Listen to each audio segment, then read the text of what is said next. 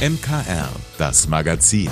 Alles rund um Kirche, Glaube und mehr aus dem Erzbistum München und Freising. Heute mit Magdalena Rössert. Die Caritas in Landshut hat Grund zum Feiern. Seit 100 Jahren ist der katholische Wohlfahrtsverband in der niederbayerischen Regierungsstadt aktiv. Und nachdem wenigstens halb Landshut auch zum Erzbistum München und Freising gehört, feiert Kardinal Reinhard Marx mit.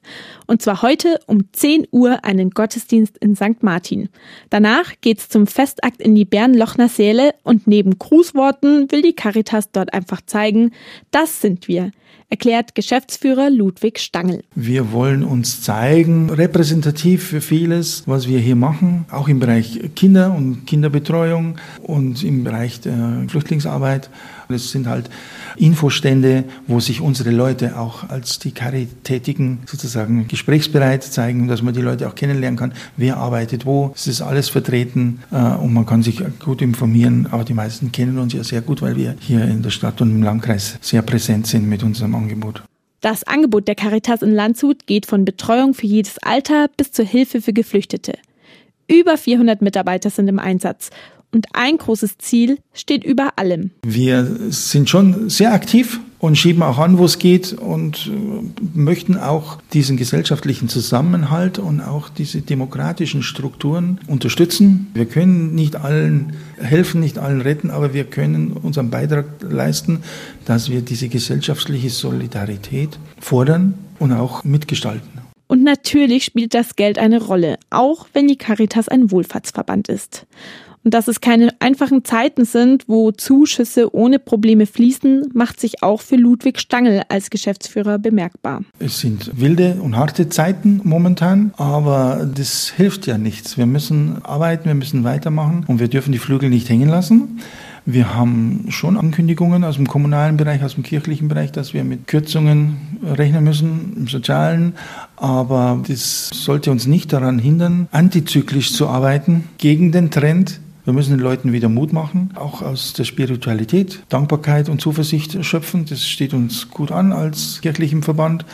Aber das Wichtigste ist, dass wir tun, was wir können. Und jede Zeit hat da ihre Herausforderungen. Für die Caritas heute wohl ihr dringendstes Problem, Mitarbeiter finden. Damit den Hilfebedürftigen geholfen wird, müssen wir Leute gewinnen, die in unsere Caritas-Branche einsteigen. Und das ist, glaube ich, eine ganz große Geschichte. Neben diesem gesellschaftlichen Zusammenhalt, den wir hier fördern und unterstützen müssen, ist es einfach diesen Support zu gewährleisten, indem wir auch genügend Personal ausbilden. Wir haben ja jetzt auch diese Heilerziehungspflegeschule und die Bildungsakademie, wo wir pädagogische Berufe ausbilden im großen Stil. Ja, und das ist, glaube ich, ganz wichtig. Für den Moment dürfen in Landshut die Herausforderungen aber mal in den Hintergrund treten. Heute wird nämlich gefeiert. Herzlichen Glückwunsch zu 100 Jahre Caritas in Landshut, auch von uns vom MKR, dem Münchner Kirchenradio. Hier gibt's spannende Themen rund um Kirche und Glaube und Musik, die so nicht überall läuft. Jetzt geht's hier bei uns gleich um ein etwas ernsteres Thema und zwar geht's um die Widerstandskämpfer gegen die Nazis. Und wer daran denkt, denkt wahrscheinlich auch direkt an die Weiße Rose. Willi Graf war Mitglied und wurde vor genau 80 Jahren hingerichtet. Ich spreche deshalb heute mit Hildegard Kronawitter, Vorsitzende der Weiße Rose Stiftung. Frau Kronawitter, wie blicken Sie denn auf den 80. Todestag von Willi Graf? Es ist für uns ein bewegendes Datum. 80 Jahre, gewiss, es ist eine lange Zeitspanne dazwischen, und doch erinnern wir diese grausame Hinrichtung natürlich in Verbindung mit dem damals gerade 25-Jährigen, mit seinem Widerstand und mit seinem Engagement gegen diese schreckliche Diktatur. Was würden Sie denn sagen, hat die Person Willi Graf und sein Wirken im Widerstand gegen das NS-Regime ausgezeichnet? Willi Graf und seine Freunde in der Weißen Rose haben den sogenannten gewaltfreien Widerstand propagiert. Sie haben mit Flugblätter darauf gesetzt, man müsse die Menschen informieren.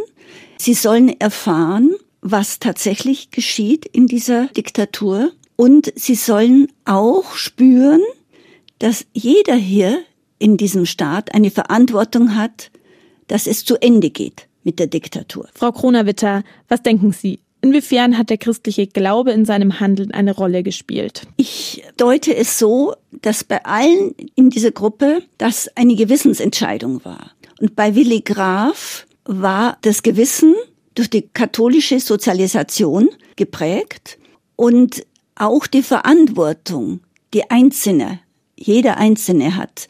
Also insofern kann ich nicht sagen, es war ein Handeln aus einem religiösen Impuls, sondern es war ein Handeln nach dem Gewissen.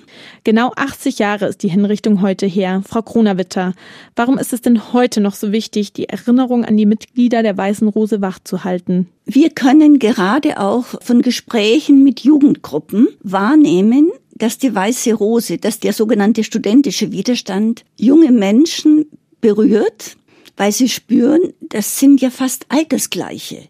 Also so gesehen ist die Weiße Rose als Widerstandsgruppe und damit natürlich auch Willi Graf auch im Besonderen geeignet, junge Menschen anzusprechen, sich mutig zu zeigen, sich verantwortungsbewusst zu zeigen und zu wissen, was sie tun müssen, wenn sie aus ethischen Gründen spüren, da kann man nicht mitmachen, da kann man nicht schweigen, da muss man sich rühren. Frau Kronawitter, Sie sind ja auch Vorsitzende des Vereins Weiße Rose Stiftung. Wie sieht Ihr Engagement denn da aus? Ja, wir führen die Denkstätte Weiße Rose.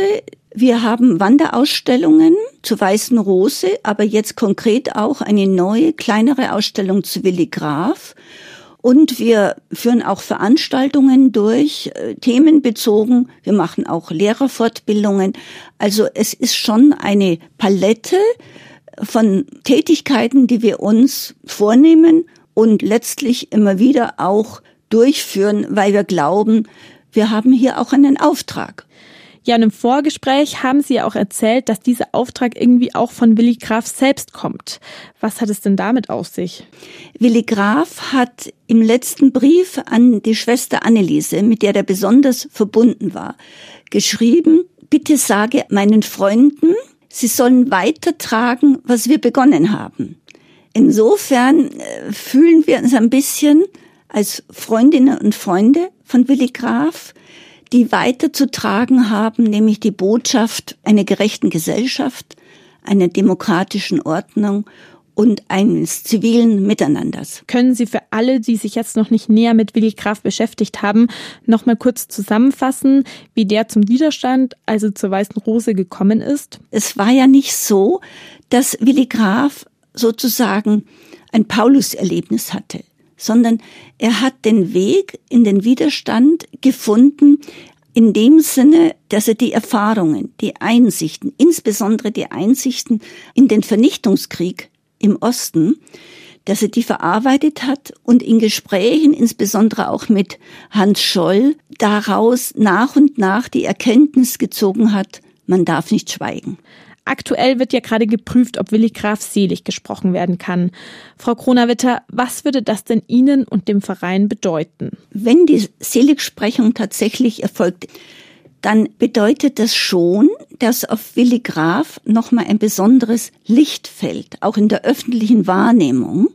Und sie würde dazu beitragen, diese Gewissensentscheidungen, die zu dem Widerstand geführt haben, verständlicher zu machen, auch dieses katholisch-christlich geprägte Gewissen ja wahrzunehmen. Und insgesamt ist es eine Entwicklung, die wir natürlich begrüßen würden. Vielen Dank für Ihre Zeit. Das war Hildegard Kronawitter. Sie ist Vorsitzende des Vereins Weiße Rose Stiftung. Mehr zur Arbeit Ihres Vereins und zu Willi Graf gibt's unter mk-online.de. Haben Sie am Samstagabend schon was vor? Nein? Dann habe ich einen super Tipp für Sie. München macht am kommenden Samstag, also am 14. Oktober, wieder die Nacht zum Tag. Und zwar bei der Langen Nacht der Münchner Museen. Über 90 Häuser öffnen ihre Türen und zwar von 18 Uhr bis nachts um 1. Und garantiert ist da für jeden was dabei, verspricht David Boppert, Geschäftsführer der Münchner Kultur GmbH. Also bei uns ist alles dabei, von äh, Sammlungen über Museen, über Galerien. Wir sind vertreten von der Klassik, von der Moderne, aber auch die Naturwissenschaften sind bei uns stark vertreten. Es gibt Stadtführungen und man kann sich einfach durch die Nacht treiben lassen und äh, entdecken, was in, der, in München so los ist. Und wenn es keine Museen an sich sind. Auch Kirchen stehen am Samstag mit auf dem Programm. Mit einer super seltenen Gelegenheit. Also es sind fünf Kirchen, das ist St. Markus, die Mission München, Karmeliterkirche und die Erlöserkirche.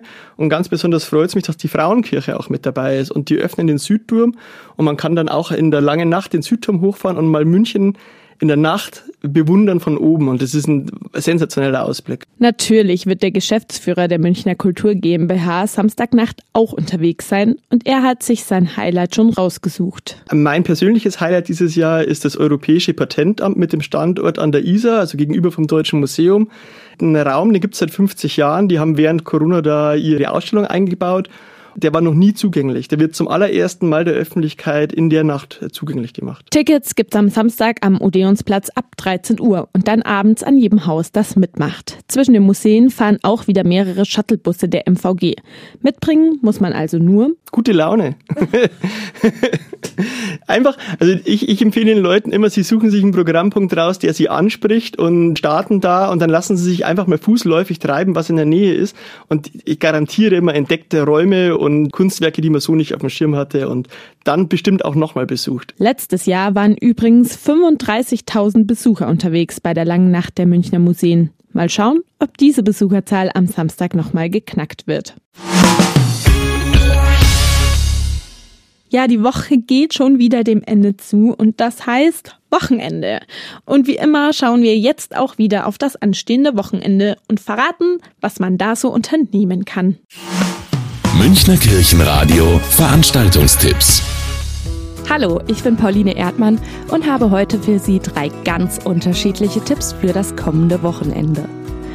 Den Start macht am Samstag, den 14. Oktober, der Pfarrgemeinderat der Pfarrei Christkönig in Nymphenburg. Er lädt zu einer Entdeckungsreise ein. Start ist um 10 Uhr mit dem Zwergal-Gottesdienst. Richtig gehört, denn das Angebot richtet sich an Kleinkinder im Kindergartenalter bis zur zweiten Klasse. Aber keine Sorge, natürlich sind auch ältere Geschwisterkinder, die Eltern, Oma und Opa herzlich willkommen. Im Rahmen des Gottesdienstes erkunden die Kleinen besondere Orte in der Kirche von Christkönig. Wenn Sie gerne noch weitere Infos hätten, dann schauen Sie doch unter www.christkönig-münchen.de. Am Sonntag lädt der Pfarrverband Pasing zum Friedensweg ein. Um 14.30 Uhr geht's in der evangelischen Himmelfahrtskirche los. Von da aus machen Sie sich gemeinschaftlich auf den Weg. Vorbei an verschiedenen Stationen wie zum Beispiel der jüdischen Gemeinde. Der Weg soll ein Zeichen setzen für ein friedliches bürgerliches Miteinander vor Ort, für Toleranz und Offenheit, vor allem in der aktuellen Situation mit den beiden Kriegen ein sehr wichtiges Zeichen. Zum Abschluss sind dann noch alle in der St. Hildegard-Kirche zum gemütlichen Ausklang mit Snacks und Getränken eingeladen. Und zum Schluss nehme ich Sie noch mit ins ferne Ägypten. Ein Land, das immer in Bewegung ist. Derzeit sollen große Bauprojekte das Land am Nil modernisieren und auch deutsche Konzerne sind am Bau einer neuen Eisenbahnstrecke involviert. In den letzten Jahren hat sich da einiges getan.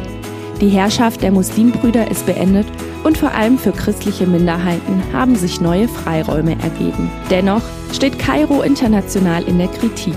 Eine Podiumsdiskussion von Mission mit dem Titel Ägypten in Bewegung, Zusammenarbeit zwischen Isar und Nil lädt deshalb am Montag, den 16. Oktober zum Mitdiskutieren ein. Los geht es um 18 Uhr in der Hans-Seidel-Stiftung. Lazarettstraße 33 in München. Ich hoffe, dass was Schönes für Sie dabei war und jetzt wünsche ich Ihnen ein erholsames Herbstwochenende. Bis zum nächsten Mal.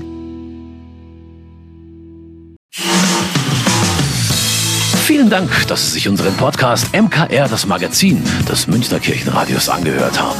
Wir freuen uns, wenn Sie unseren Podcast abonnieren und in der Podcast-App Ihrer Wahl bewerten. Am liebsten natürlich mit fünf Sternen. Wir haben auch noch viele andere schöne Podcasts. Diese finden Sie unter münchnerkirchenradio.de und überall, wo es Podcasts gibt. MKR, wir machen Ihren Podcast. MKR, mehr Tiefgang für den Süden.